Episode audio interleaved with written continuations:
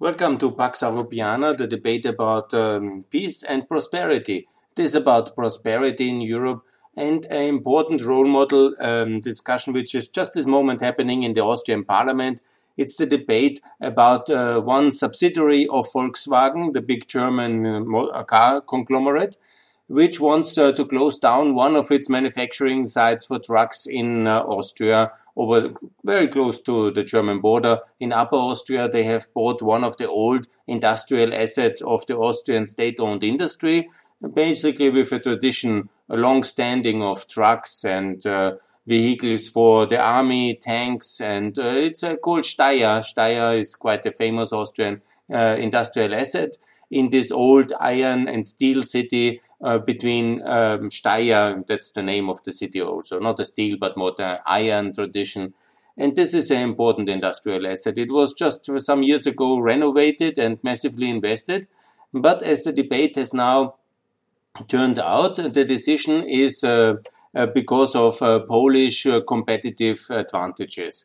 Because uh, Volkswagen is, of course, a global um, company they want to relocate uh, that uh, part of truck manufacturing to Poland, where there is cheaper labor and lower taxation. And it's obviously also very close to um, Germany from the logistical side. And Austria has not um, reformed anything of significance since the year 2003. That was the last time where anything has happened in Austria which you can call economic reform. That was under Schüssel. There was a tax reform. There was also privatization. There was infrastructure drive. There was some reforms and pension reform. Yes, and there was uh, things happening, especially in the period from 2001 to 2003. He basically stopped then in 2004. And since then, nothing of significance has happened in Austria in the last 20 lost years. It's now 18 lost years. Good. And then obviously in the reforms of this short period of uh, intensive uh, competitive reforms, infrastructure drive and opening, they have um, worked some years to cover Austria through this crisis. Also the very positive effect of EU, enlargement because Austria has attracted a lot of more people and capital because uh, we are in the central hub uh, logistic position of um, a reunited Europe. That was very good for Austria, obviously. All these wonderful new opportunities uh, in uh, new Eastern Europe, new Central Europe. Vienna as a hub and all these companies suddenly could scale up in Austria. That is, was the miracle of the enlargement that we had relatively good uh, smaller companies. Suddenly, you know, their innovation, their technology, which was always there, but in this small market, and suddenly it could uh, scale up. And that's, of course, fantastic new opportunities. So many new consumers where also Austrian products had a good opportunity.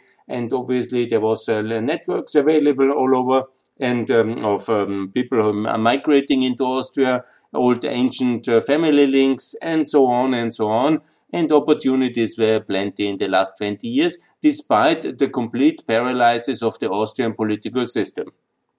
Since 2004, basically. Worse than since 2006, when Schüssel uh, was um, um, didn't win, and then came the left-wing government. It was a complete disaster since then, and it ever since because unfortunately Sebastian Kurz has um, significantly done nothing else but staying in power. He has, to my best knowledge, not privatized anything, not cut any taxes, not liberalized anything. A little bit the labor market, to be fair. Yeah, there was some small progress. Yes, good in 20 long years. One small progress.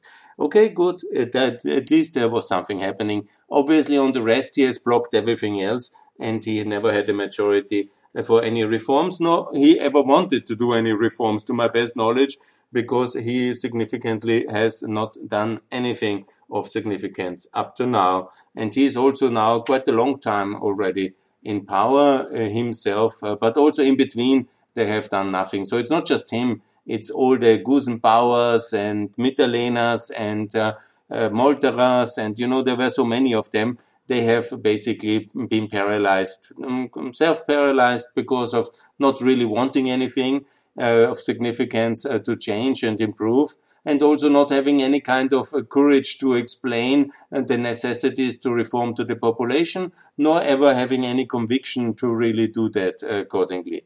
So now, of course, in this crisis, uh, companies have to cut uh, their costs and they see where the real long-term investment locations are and also how to escape out of this very expensive Austrian labor market model of this very high level collective bargaining and the consequent very frozen industrial relations, which uh, somehow is very difficult, obviously, to cut costs. And then companies like Volkswagen, they prefer actually to sell such assets and to completely get rid and to put the hot potatoes to somebody else and the expensive uh, potato, even when they have invested billions, not billions, but several hundreds of millions into such all over such assets. This was quite expensive and it's a huge industrial manufacturing site and it's a beauty. Uh, but obviously, there's technology changing, there's e-mobility, and uh, then they have not really worked uh, adopted because they always did it like it has to be done. And you know, they do a very good high technolo- technology there, and they could easily adopt to modernity if they would be better led. Obviously, problem is that some of these transactions are happening on a so-called collusive basis, as much in Austria is done. And obviously, Volkswagen is very much interconnected with Russia via Gerhard Schröder and um, this whole links with the uh, German social democracy with uh, Gerhard Schröder and also the Austrian uh, energy connections with Russia and industrial connections here, Deripaska is to be mentioned and his links to Strabag, his links obviously into the Austrian political circles, and especially this uh, manager, Sigi Wolf, who made the offer, is obviously very closely related with the Russian Austrian interests. And uh, here, obviously, the idea was to make a fast uh, maneuver, uh, make uh, Sigi Wolf very rich, and also have the Russians having these major assets for their market, which uh, probably doesn't have so high technology transformation aims uh, in terms of e-mobility. And so that might have even made some economic sense. Anyhow, the Austrian left uh, and their workers' councils have opposed this uh, um, kind of restructuring, and now it's a complete mess. Some might criticize me for calling for a nationalization in terms of buying it by the Austrian state industrial holding, but I think in such a case, it would be a tragedy to have an industrial core of uh, Austria to go um, down. That would be really bad, and that's the worst example. So, what I call for, and I have already made a podcast about it, but I repeat the um, uh, Obama model of buying temporary into industrial assets in a crisis as a state and then finding a better investor than, for example, Volkswagen, who obviously doesn't want to sell to the real competition. It also has to be understood this is an important industrial asset. It's owned by Volkswagen. Volkswagen doesn't want to sell it to Peugeot or to the Chinese truck uh, company or so and so. Because why? They are obviously going in a cheaper uh, destination to produce, but they don't want to close down this kind of manufacturing site because it would produce uh, in a shrinking market a competitive product towards the new site. So their logic is obviously closing down Steyr in that process. It's the natural instinct of such a big conglomerate. So the Austrian instinct and the Austrian necessity to safeguard such an industrial asset must be to nationalize it in a temporary context of some years, restructure it and put it off to auction towards the stock and to the interested investor, to the competition of Volkswagen. So Volkswagen gives it, uh, sells it to the Austrian state the Austrian state sells it off to, let's say, the competition who also wants to do trucks and they probably will be innovative and then it will be a transformation. Obviously, the workers will have to accept lower wages. That's the nature of such a transaction. And there will be, that will be unavoidable.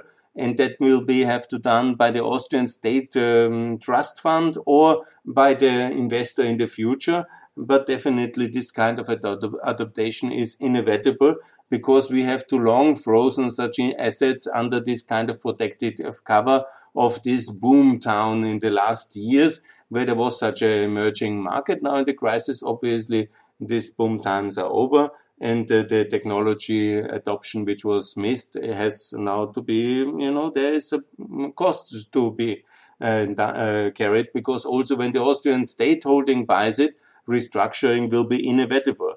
because you cannot uh, then just, you know, turn it into a, a, kind of employment creation vehicle. If there is no, um, also the new owners, if it's the Austrian state, will have to cut costs and that will be absolutely necessary. But, you know, I'm ready for this model of temporary nationalization under the condition, obviously, that uh, at the same time the left agrees uh, to sell and partially privatize 49% of the Austrian state holding. Because that is basically the answer to all this corruption and collusion and personal appointment scandals of the last years. And that's the answer to all these um, mechanisms that we have this state holding. It's worth 26 trillion. We have anyhow now another 30 billion of debt or something extraordinary. We are now at 90% of GDP. So it's quite simple.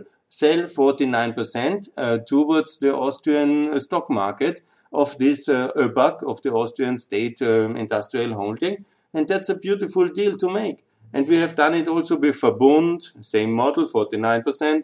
We have done it with the Austrian Postal Service, and we should do it with the Austrian Motorway Service, ASFINAG, and with the Austrian. Um, um, we have done it in telecom already, uh, even more. That was much better. And then we can also do it with the Austrian railway system. And that's the way to privatize, not completely, because there is some interest of the public maybe, and there must be a political consensus found, but this will be very good.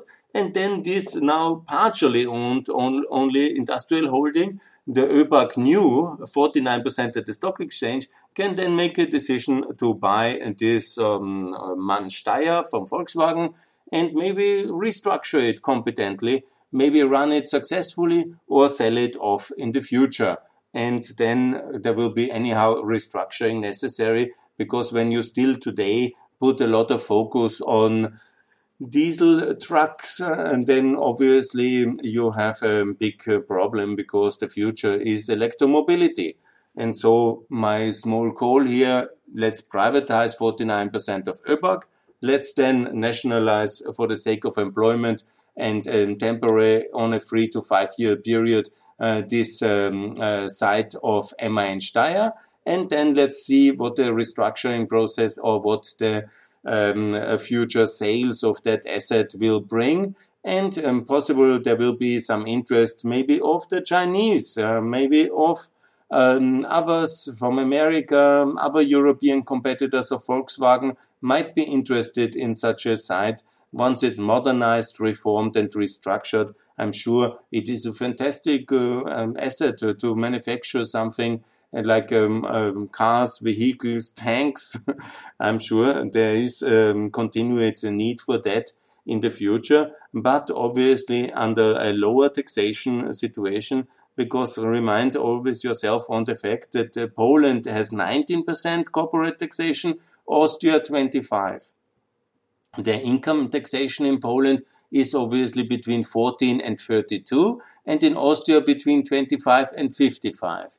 So socialism and Austrian kind of uh, high tax, uh, high welfare uh, system of the past is not very competitive, uh, and especially in a crisis like Corona, it's exposed as a kind of a shame and it's failing, and that's something we have to also um, quite clearly address because um, the decision by Volkswagen uh, to move it to Poland comes obviously because it's cheaper, more cost effective, lower taxation.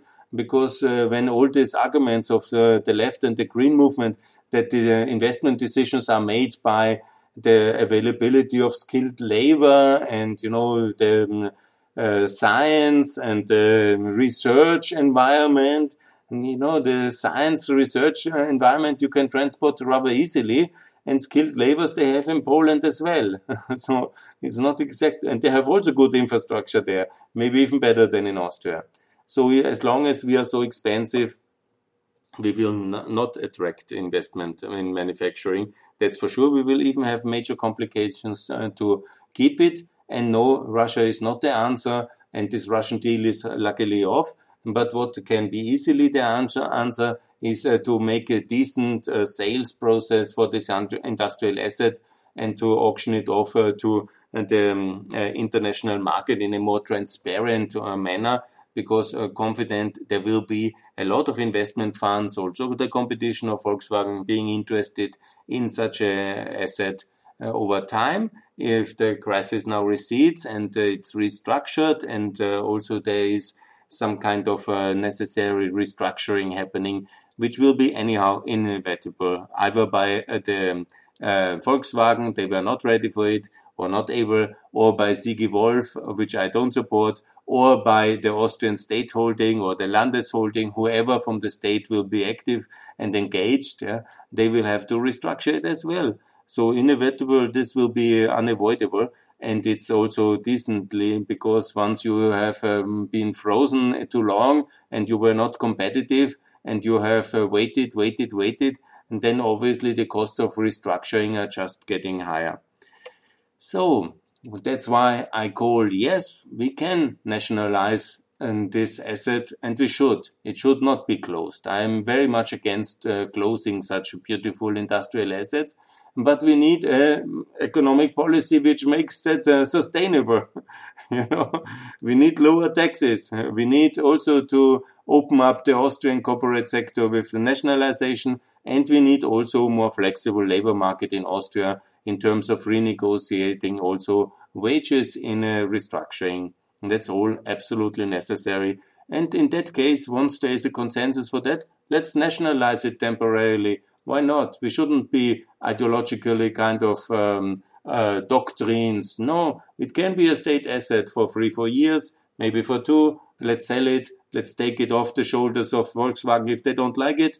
We can also continue for some time and then let's sell it off to the Chinese competition of Volkswagen. And maybe they love to have a very competitive uh, production manufacturing of trucks in the heart of Volkswagen area. And maybe that will be also one of the effects that Volkswagen really didn't want. But you know, we have to think obviously for the workers and for the people in Upper Austria. That's very important, and that should be the priority. No longer Viennese high tax policy no longer kind of this kind of cartels of the labor market, but flexibility and good manufacturing in Steyr should be kept, even when it's an investment by the Austrian state. Absolutely, but not on a 100% basis, but 49% of the Austrian state holding being auctioned off and as an IPO towards uh, the Austrian stock exchange and the investing public. Under that condition, yes, a privatization, a nationalization of MAN Steyr is totally possible.